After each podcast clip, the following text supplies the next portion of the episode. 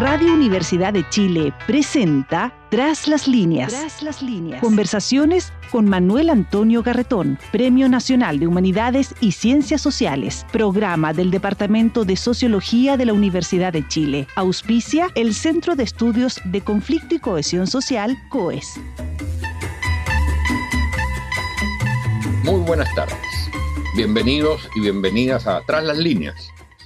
El programa semanal que transmitimos por la Radio Universidad de Chile a las 8 de la noche y que queda después en los podcasts y en las distintas eh, plataformas, en el cual conversamos sobre lo que nos ocurre como país, como sociedad, como seres humanos, desde la perspectiva particular de las ciencias eh, sociales.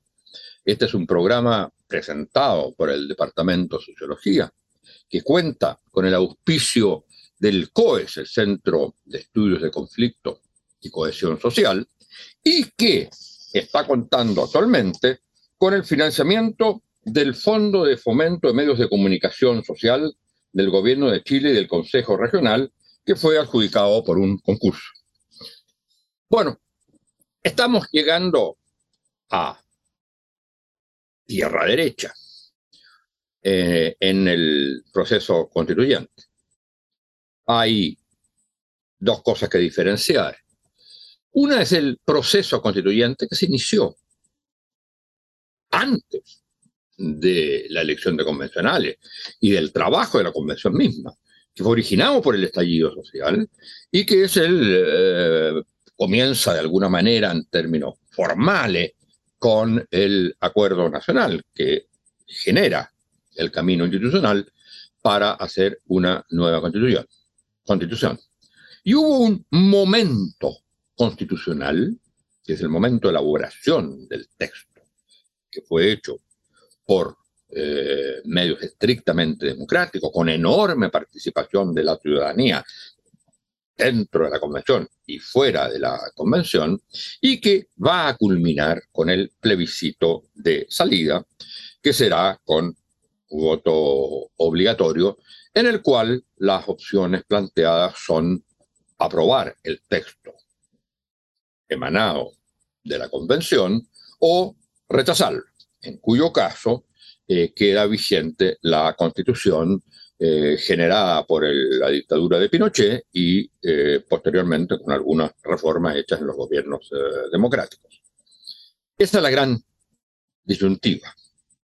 es evidente que ha habido eh, un cambio en el clima de, opinión, podríamos decir, de la sociedad chilena, en que el momento eh, de mayor auge eh, de lo que era el proceso constituyente con la, la alternativa del nuevo cambio, el cambio de una nueva, de una nueva constitución, con grandes movilizaciones, y además, eh, de alguna manera estimulado por la elección del eh, gobierno del eh, presidente Boric, ha ido transformándose hoy día en un clima de más bien confrontación de dos posiciones, la del apruebo y la del rechazo, en que las opciones del rechazo han ido tomando una mayor fuerza que la que obviamente tenían en el inicio. Y por lo tanto, lo que estamos en presencia es de lo que algunos llaman un empate técnico, algunos dirán más a favor de uno, más a favor de otro, pero donde eh, hay una incertidumbre sobre el eh, resultado.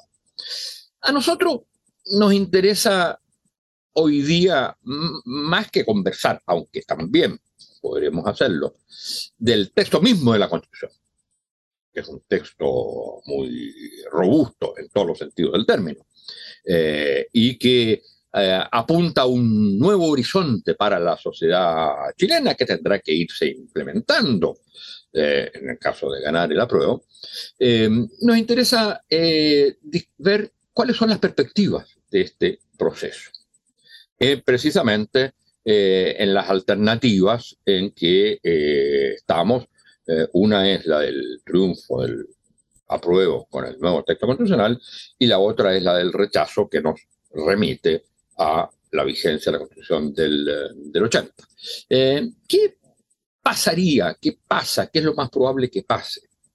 Y los problemas que presenta uno u otro escenario. Y para eso, para conversar de eso, hemos invitado a un eh, analista político, pero al mismo tiempo profesor de teoría política, de abogado, jurista, que fue también convencional, y que es un profesor de la Universidad de Chile, eh, muy conocido por todo lo que ha escrito al respecto y por su participación en los debates en esta materia, y al cual no habíamos tenido la oportunidad de invitar eh, en estos dos años, o tres años casi que llevamos, eh, debido a que tenía el rol de convencional y no queríamos eh, digamos, eh, intervenir en ese sentido.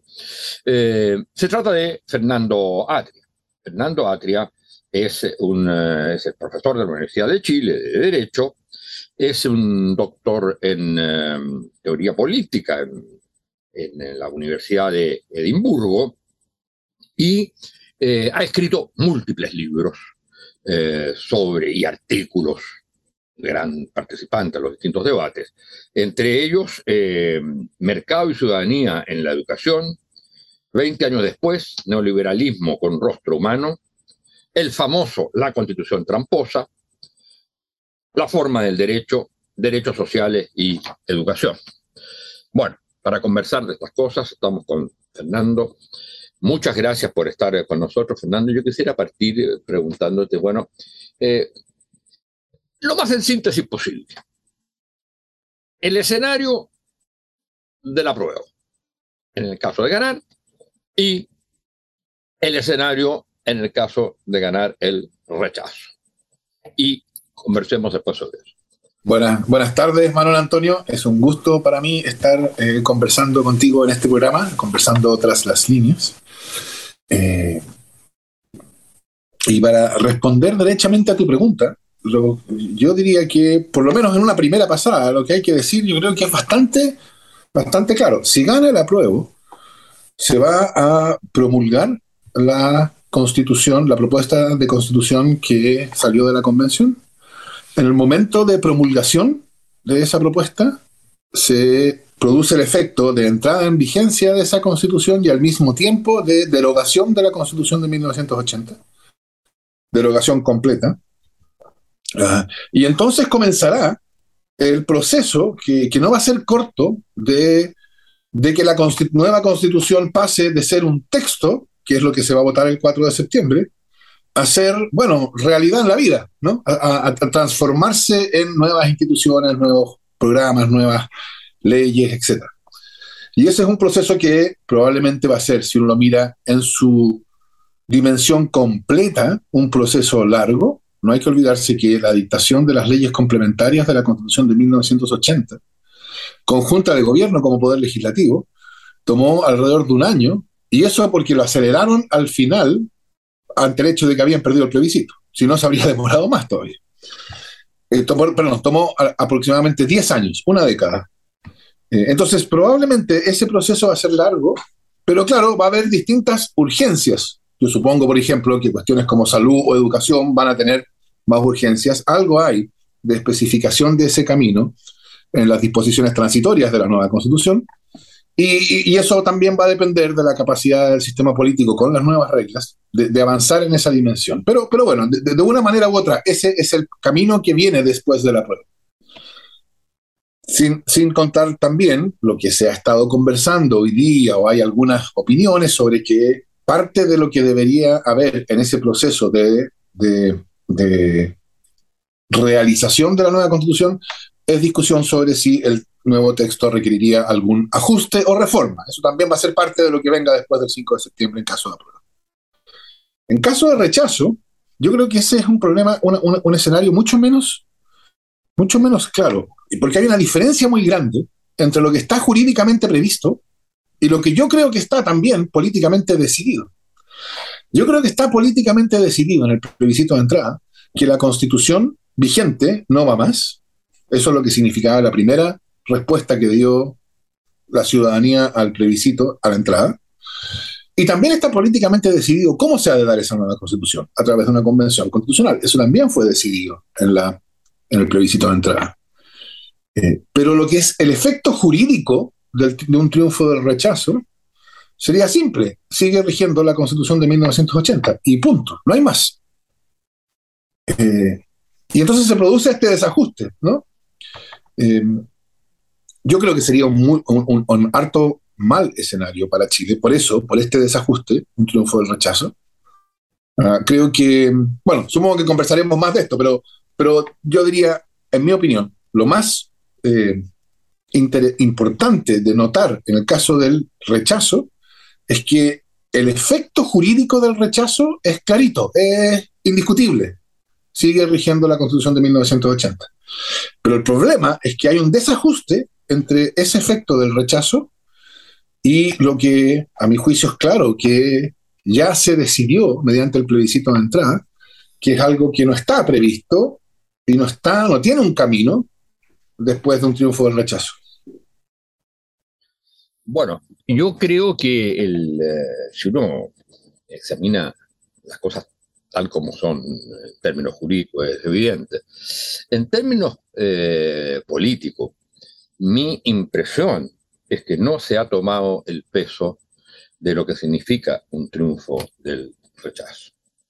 Eh, es un eh, retroceso fundamental en la sociedad chilena, que después de dos años, tres años del estallido, de un proceso constituyente, en que como nunca ha habido una enorme participación, ha habido procesos eh, que pueden haber molestado a algunos y profundos errores que se cometieron en los estilos, pero finalmente se llega a un texto que eh, da cuenta de las grandes demandas que la sociedad ha venido haciendo en estos últimos, eh, en estos últimos años. Por supuesto, que recoge todas las demandas que se hicieron en la época de la dictadura, pero también las demandas y las maneras de ver la vida que se han ido configurando como crítica a lo que ha sido nuestro modo de vivir eh, hasta ahora. Ahora, en ese sentido, el, eh, esto, y aquí no se trata de hacer, se trata de hacer análisis, no hacer campañas del terror ni nada por el estilo, pero es evidente que un rechazo significa un, un retroceso, un, yo diría, estado de perplejidad de la sociedad chilena, en que el camino elegido por eh, la gran mayoría, que fue hacer una nueva constitución y dejar atrás del 80, eh, queda em, interrumpido. Entonces, el, em, y por supuesto, eh, no hay una eh, respuesta, como tú bien decías, no hay una respuesta de, bueno, ¿qué pasa, qué pasa después? Ahora, ¿por qué crees tú que esta posibilidad, una que, que, gane el rechazo, eh, ha aumentado eh, su probabilidad respecto de los comienzos? cuando uno decía, habría una, había un gran clima de opinión a favor de eh, la nueva constitución y una gran esperanza en esa materia. Eh, alguna gente ha dicho que aquí el problema es que el proceso fracasó o falló, yo creo que es un error en ese sentido, porque no se construyó una casa común. Lo que yo creo que es un mito. Entendida una casa de todos eh, como eh, que pudiera haber en una sociedad tan dividida como la nuestra una eh, unanimidad. Y que entonces no se pueden resolver las cosas precisamente por los mecanismos políticos democráticos, que finalmente significan que son las mayorías las que ganan con, digamos, el respeto, por supuesto, de la minoría. Sí, mira, yo, yo yo creo que ese es un punto bien importante de, conversar. ¿Por qué ha, cambiado el clima en este sentido? yo creo que hay varias cosas de distinto tipo. Uno, lo que tú dices, uno, esta, esta crítica a la convención, de que la convención se habría, entre comillas, farreado una oportunidad, ¿no? Cierre de comillas. La oportunidad de producir una constitución que uniera al país.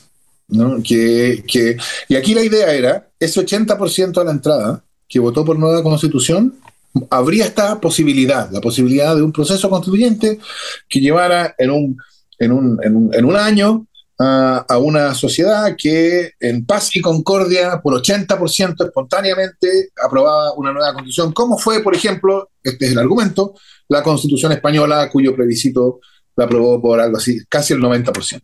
Es el ejemplo que se da permanentemente. Exactamente. Y yo creo que es, o sea, yo creo que esto, esto es una crítica totalmente injustificada en la convención. No injustificada porque, o sea, injustificada porque no entiende no entiende el proceso constituyente ni lo que lo hizo necesaria en el caso chileno, y no entiende las peculiaridades del proceso constituyente chileno, que yo creo, por otra parte, que son. Yo creo que el proceso constituyente chileno va a terminar siendo el primero o uno de los primeros de una época.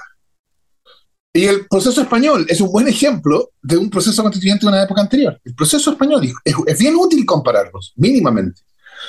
El proceso español se hizo a la salida de una dictadura en un momento en que la sociedad española entonces miraba con alivio haber salido de la dictadura, miraba el pasado entonces con distancia y miraba hacia el futuro con esperanza y optimismo en el funcionamiento normal de las instituciones democráticas, parlamento, partidos políticos, etc.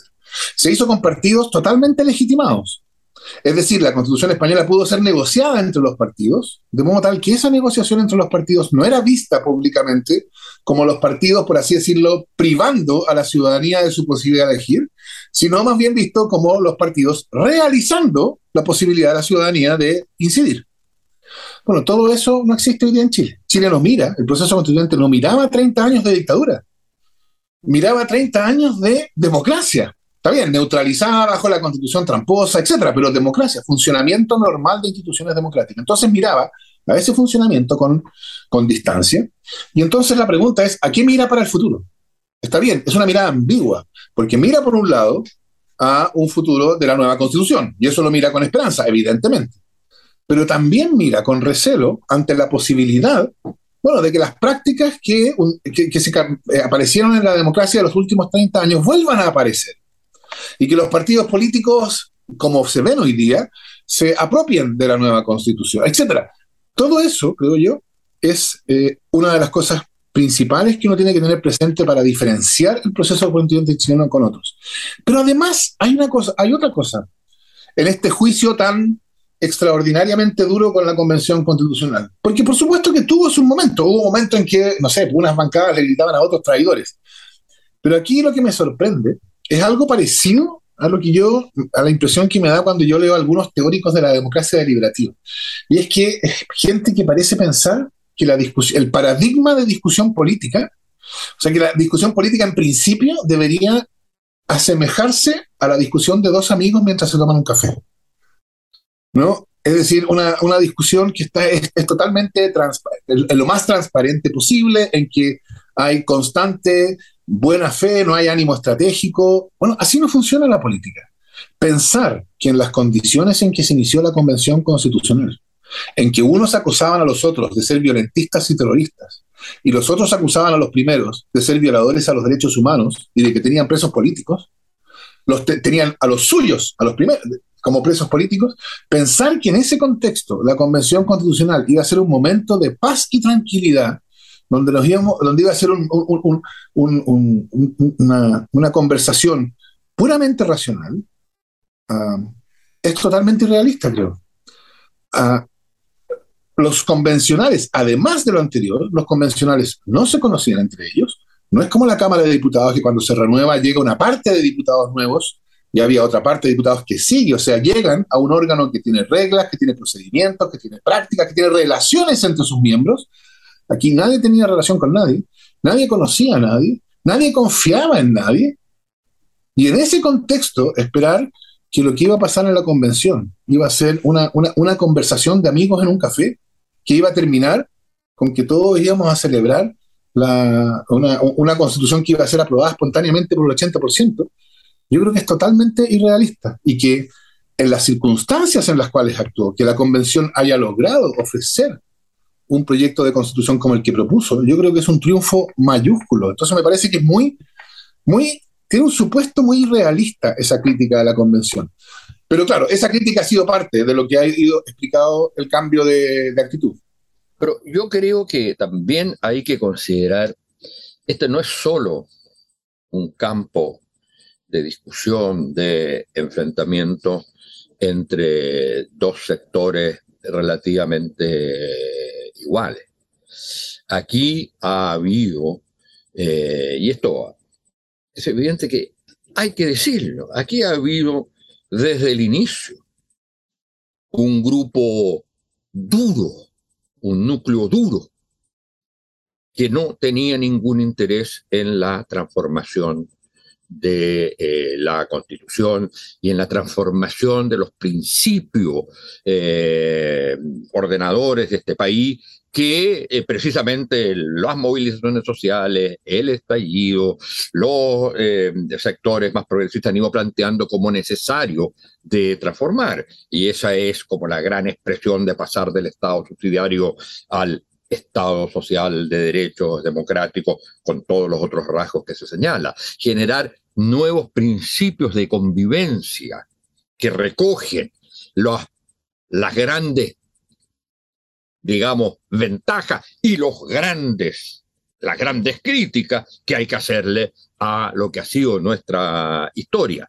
Entonces, lo que ha habido es eh, una campaña sistemática de los medios de comunicación, eh, de los sectores que tienen el poder. Y uno diría, porque eso fue, es clave en este proceso constituyente, ha sido el enfrentamiento entre, por decirlo así, masa, gente, ciudadanía y las élites.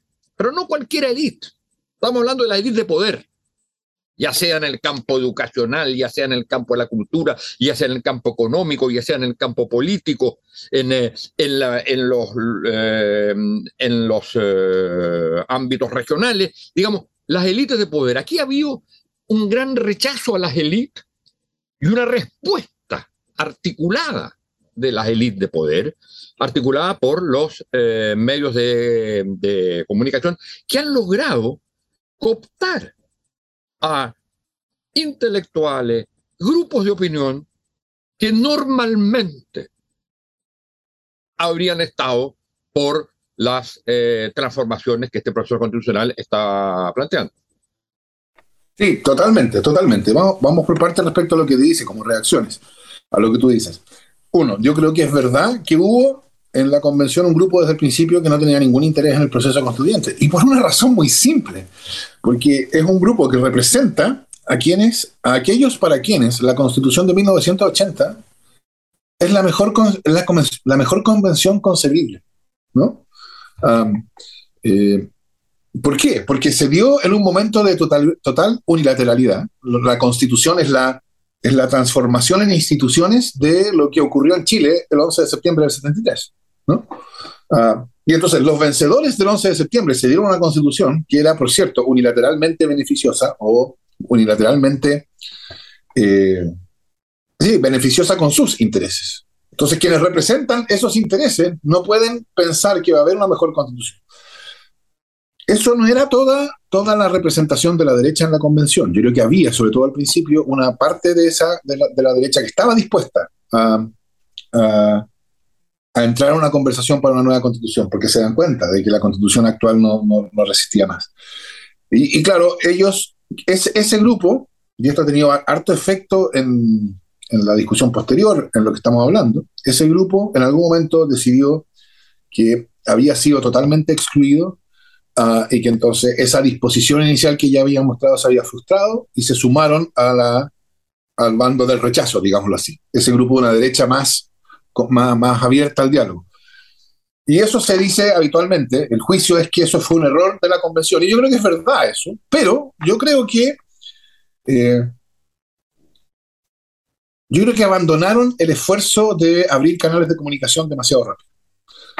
Porque eh, después de una historia como los últimos 50 años, Eh, yo creo que, que, que, representantes de ese sector de la derecha hayan aparecido en la convención y han dicho, mire, olvidémonos de lo que hemos hecho, lo que nosotros hemos hecho durante 50 años, ahora estamos dispuestos a conversar y que eh, ellos esperaban que la reacción hubiera sido esa.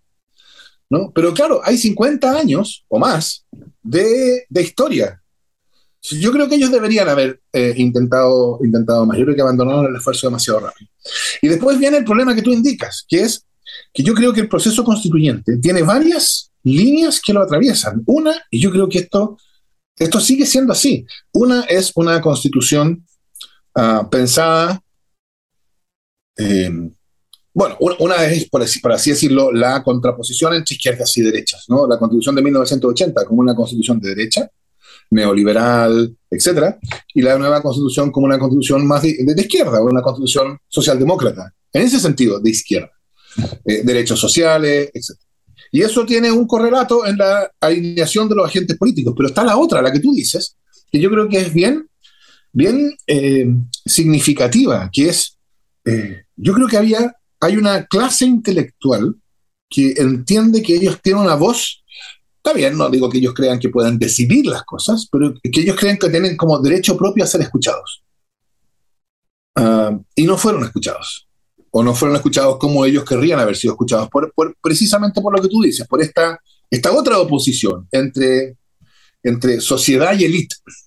Y aquí no es solo élite económica, y claro, eso fue, ha sido explotado por quienes se oponen a la nueva constitución, de modo de atraer a quienes, por, por no haber sido escuchados como creen que deberían haber sido escuchados, eh, han podido ser recogidos en las filas del rechazo.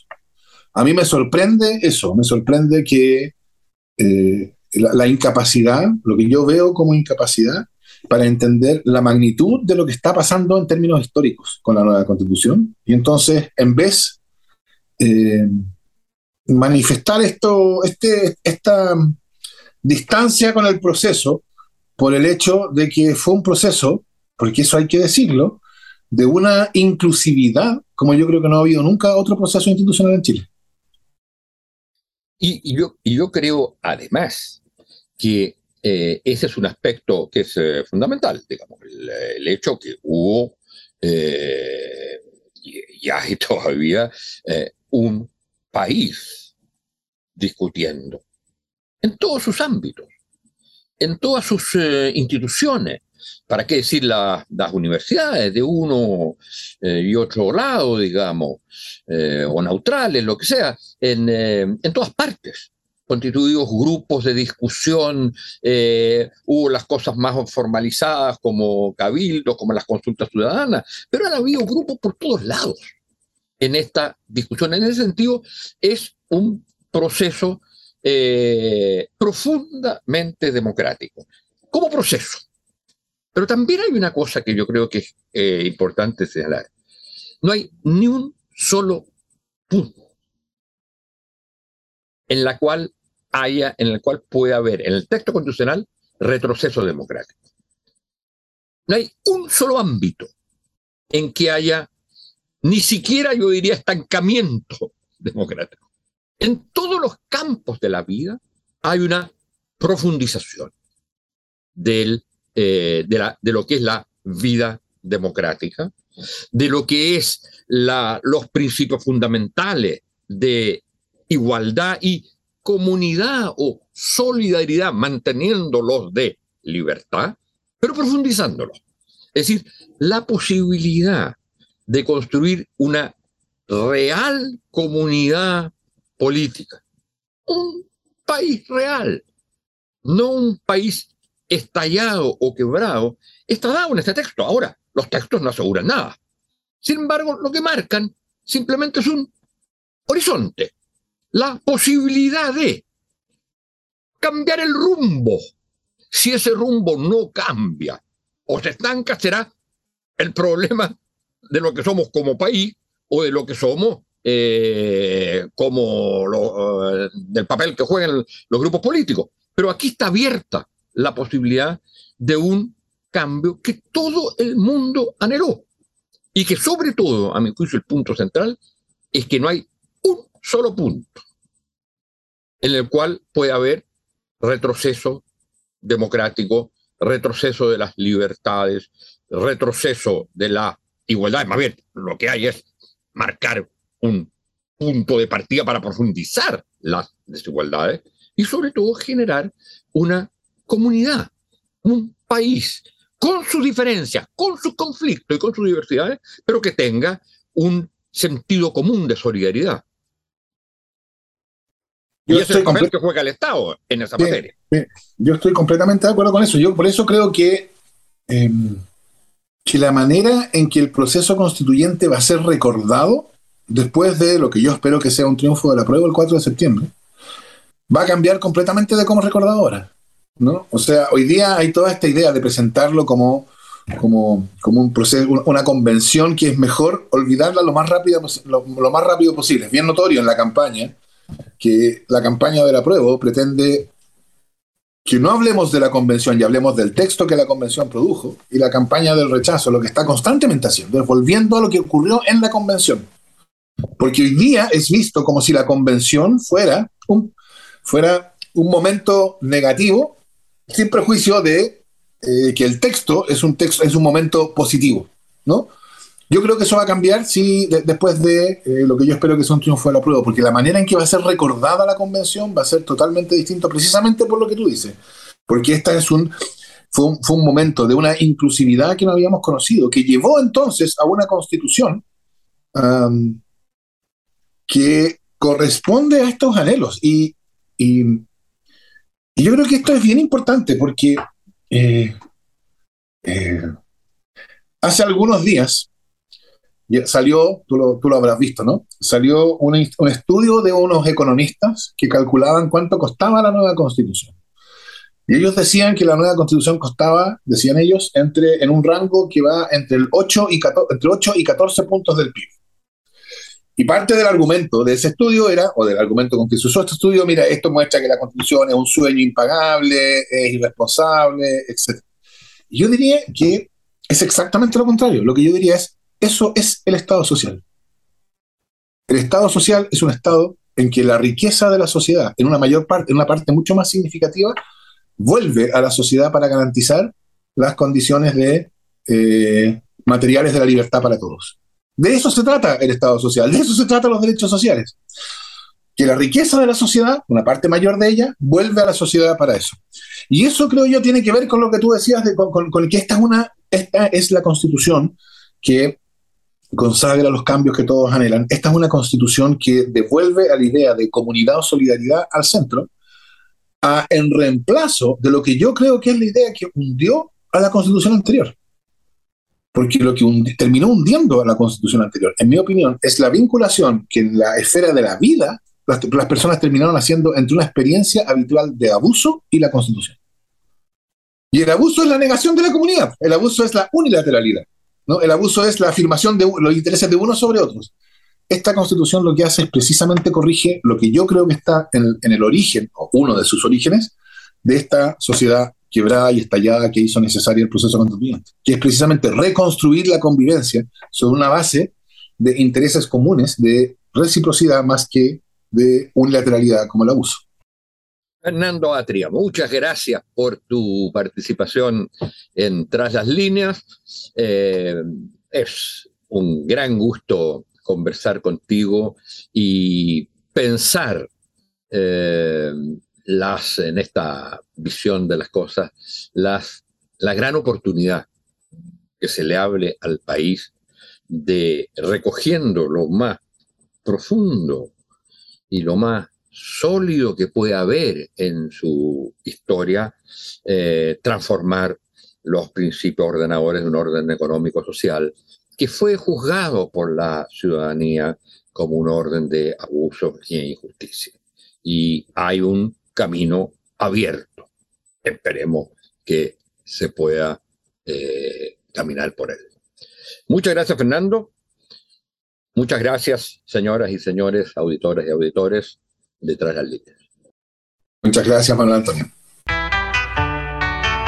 Radio Universidad de Chile presentó Tras las líneas. Tras las líneas. Conversaciones con Manuel Antonio Garretón, Premio Nacional de Humanidades y Ciencias Sociales, programa del Departamento de Sociología de la Universidad de Chile. Auspicia el Centro de Estudios de Conflicto y Cohesión Social, COES.